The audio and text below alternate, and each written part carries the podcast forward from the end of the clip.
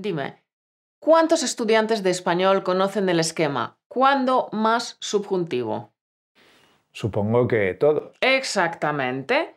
Se lo saben al dedillo. ¿Cuándo más subjuntivo? Para hablar de algo futuro. Pero, ¿qué ocurre cuando hablan en español? Cuando tienen una conversación en español en la vida real. Que meten la pata. Lo que les sale es usar el futuro en vez del subjuntivo. Quizás porque el significado de esta estructura hace alusión al futuro. Claro, les falta la intuición lingüística y les sale lo que tienen automatizado en su cabeza y no una regla gramatical memorizada.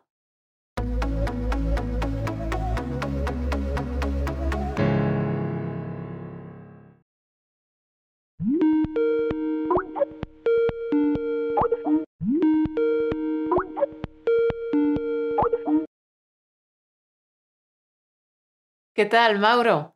¿Qué andas haciendo? Bien, bien, estaba montando el nuevo video podcast. ¿Y tú? ¿Qué tal tu paseo matutino por la playa? Genial, como siempre. Sabes, hoy he estado dándole al coco sobre un tema. ¿Ah, sí? ¿Sobre cuál? ¿Te acuerdas que el otro día vimos otra vez a uno que quemaba un libro de gramática en YouTube? sí, como para olvidarse. Yo no entiendo por qué la gente hace estos disparates.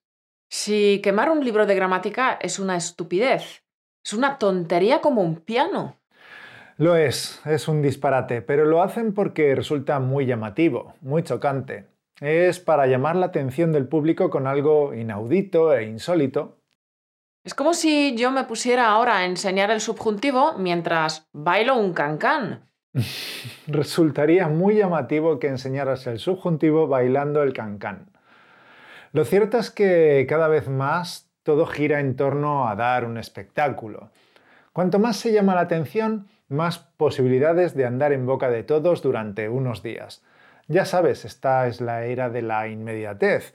Lo que hoy es novedad, mañana es agua pasada.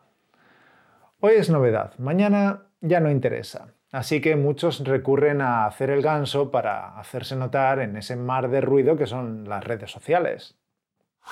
Un rápido inciso para explicar el vocabulario recién utilizado. Mauro dice, cuanto más se llama la atención, más posibilidades de andar en boca de todos. Andar en boca de todos significa que todo el mundo habla de ello. Y dar un espectáculo es una expresión coloquial que significa actuar de forma escandalosa o llamando la atención. Después, Mauro continúa diciendo, lo que hoy es novedad, mañana es agua pasada.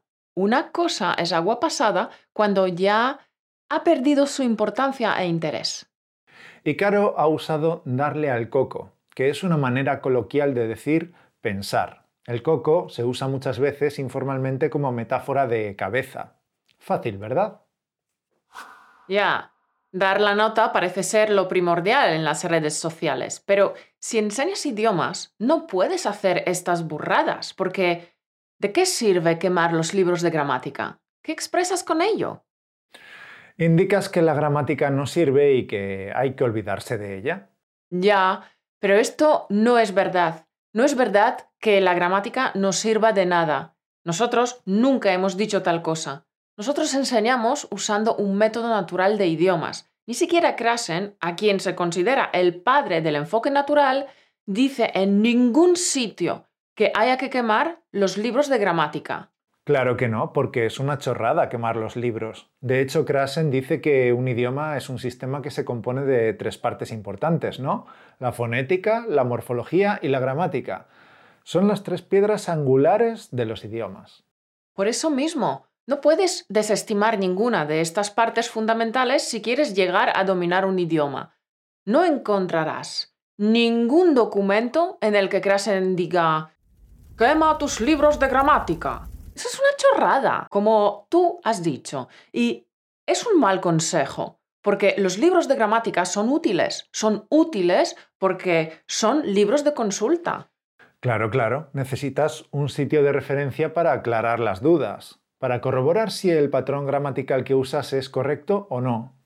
Obviamente el enfoque natural no respalda estudiar ni memorizar las reglas de gramática como base del aprendizaje de idiomas. Claro, con el enfoque natural se aprende la gramática en su contexto, con un contexto comunicativo, porque ya hemos visto que con la enseñanza tradicional apenas salen alumnos hablando idiomas con fluidez. Ya sabemos que estudiar reglas de gramática a secas, fuera de su contexto, no funciona. Aunque hagas ejercicios de gramática, no funciona, es un error.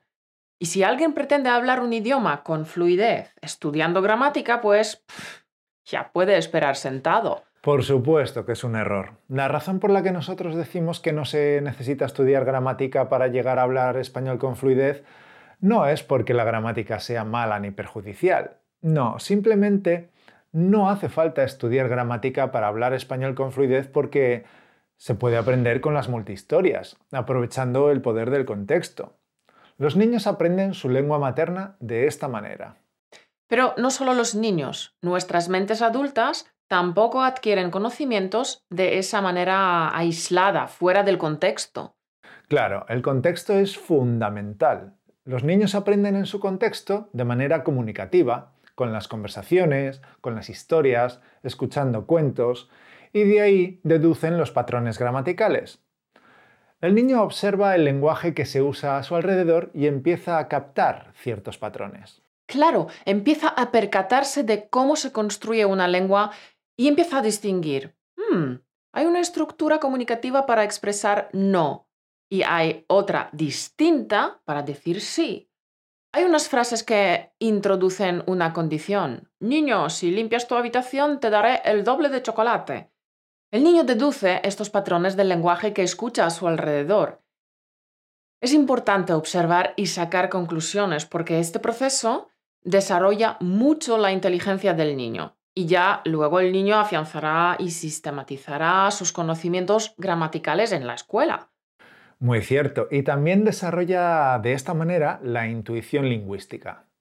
Y esto les falta a muchos estudiantes de idiomas. Un nativo siente intuitivamente que una frase es correcta y que otra no lo es. Pero un estudiante que se acercó al idioma estudiando las reglas de gramática carece de esta intuición. Pues claro, porque dime, ¿cuántos estudiantes de español conocen el esquema? ¿Cuándo más subjuntivo? Supongo que todos. Exactamente. Se lo saben al dedillo. ¿Cuándo más subjuntivo? Para hablar de algo futuro. Pero, ¿qué ocurre cuando hablan en español? Cuando tienen una conversación en español en la vida real. Que meten la pata. Lo que les sale es usar el futuro en vez del subjuntivo. Quizás porque el significado de esta estructura hace alusión al futuro. Claro, les falta la intuición lingüística y les sale lo que tienen automatizado en su cabeza y no una regla gramatical memorizada. Una aclaración. Nos referimos a las oraciones temporales introducidas por cuando, en cuanto, en el momento en que, tan pronto como, apenas, siempre que. Estas expresiones temporales pueden ir seguidas de indicativo o de subjuntivo. Se usa el indicativo cuando nos referimos a acciones habituales en el presente o en el pasado, o cuando nos referimos a algo acabado en el pasado. Por ejemplo, cuando trabajo mucho me duele la cabeza. Cuando estudiaba en la universidad iba al cine todos los fines de semana. Cuando empezó a llover me fui a casa pero se usa el subjuntivo cuando se habla de algo futuro. Por ejemplo, apenas salga del trabajo, te llamaré. Cuando acabe la universidad, iré al cine cada semana. Tan pronto como sea de noche, me iré a casa. Claro, pero esto no cambia el hecho fundamental. Conocen la estructura, pero cometen el mismo error una y otra vez. ¿Por qué? Han mirado miles de veces la regla gramatical, ¿verdad? Sí. Y han hecho millones de ejercicios de rellenar los huecos. ¿Cierto? Cierto. Claro, porque no sirve de nada estudiar las reglas gramaticales fuera de un contexto comunicativo, porque a la hora de la verdad, a la hora de ponerlo en práctica y hablar en español, no se acuerdan de la regla, sino que les sale de forma natural lo que tienen automatizado en la cabeza. Evidentemente, durante una conversación uno no tiene tiempo para pensar en las reglas, sino que rápidamente dice lo que le viene a la mente. Incluso tenemos una prueba reciente aprendiendo el búlgaro. Lo inefectivo que resultó aprender con Mondly, ¿verdad? Todo ese estudio fuera del contexto se olvida. Y en cuanto conseguimos unas pequeñas historias, qué rápido empezamos a mejorar, ¿verdad? Sí, mejoramos mucho y muy rápidamente. La verdad es que las historias son lo mejor para aprender un idioma porque, por un lado, automatizas los patrones gramaticales y, por otro lado, a nuestra mente le encantan las historias. Sí, es más fácil acordarse de una historia, de un hilo argumental, que de frases o de palabras sueltas. Las listas de vocabulario o las palabras al azar, como en Mondly, no son ni la mitad de efectivas que las historias. Qué pena que no hayamos encontrado las mini historias en búlgaro antes. Ya. Además, las historias tienen otra ventaja respecto a la memorización de reglas. ¿Cuál? Que aprovechan el poder de la musicalidad de las frases. Sin duda. Los patrones gramaticales tienen un ritmo, una melodía. Por eso les digo siempre a los alumnos que se diviertan con las multihistorias, que las reciten en voz alta, que las canten. Si quieren, incluso pueden usarlas como si fueran canciones de rap. rap. Lo digo en serio. Tal como has dicho, hay una musicalidad en la entonación de las frases que ayuda muchísimo a automatizar los patrones comunicativos. Y muy rápidamente, y por eso hemos creado nuestras multihistorias elaborando un patrón musical. Pues sí, para que las multihistorias sean tan efectivas como fuera posible. Sin duda, la musicalidad ayuda un montón a automatizar las estructuras en la mente. Por tanto, si un alumno tiene problemas con el condicional, busca una multihistoria que use el condicional y empieza a trabajar, leyendo en voz alta y fijándose en la musicalidad de las frases. Si fuera más alta, jugaría al baloncesto. Si encontrara un trabajo, me compraría un coche. Si tuviera un coche, te llevaría a casa. Si hiciera buen tiempo, saldría a pasear. Claro, claro, fijándote en la melodía de las frases es más fácil automatizar las estructuras. Y luego, cuando hablas, te sale de forma intuitiva, natural, sin esfuerzo. Y además te salen las frases correctas porque tienes automatizado el patrón gramatical. Porque la regla va por un lado, pero las estructuras que tienes automatizadas en tu cabeza van por otro lado. Las dos cosas no se solapan. Una cosa no implica la otra. Pues eso. Lo de quemar los libros de gramática es muy llamativo y atrevido, pero no tiene nada que ver con lo que implica una enseñanza de verdad no se puede caer en esas exageraciones. Imagínate cualquier otra disciplina. Por ejemplo, no sé, el tenis. ¿Te crees que a Rafa Nadal se le pasa por la cabeza grabar un vídeo quemando los libros teóricos de tenis? ¿Qué va? Nadal es demasiado bueno en lo que hace para tener que dar un espectáculo de esta índole. No, desde luego que Rafa no lo haría nunca. Recuerda que la gramática es parte fundamental de un idioma. No hay que rechazarla, sino asimilarla y afianzarla de manera más inteligente. Es obvio que para hablar español con fluidez necesitas construir las frases correctas para que la gente te entienda. Y somos conscientes de que la gramática a veces es un engorro. Pero créeme cuando te digo que es posible dominar la gramática y pasarlo bien con las multihistorias.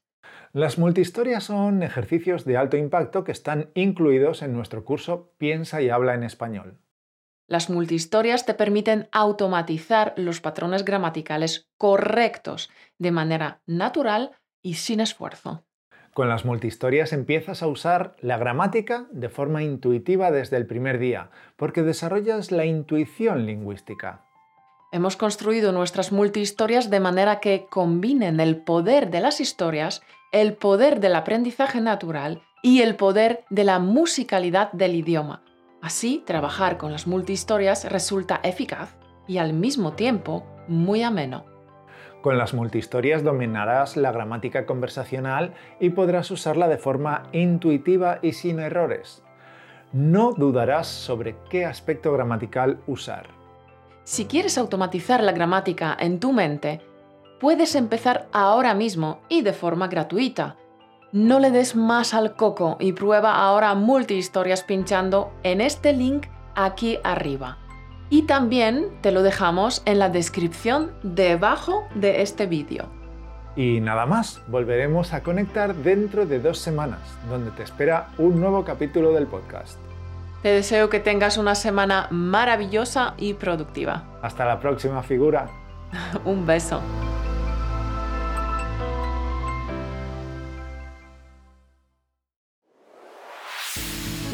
Por escucharnos. Únete a la conversación en españolautomático.com o busca español automático en iTunes.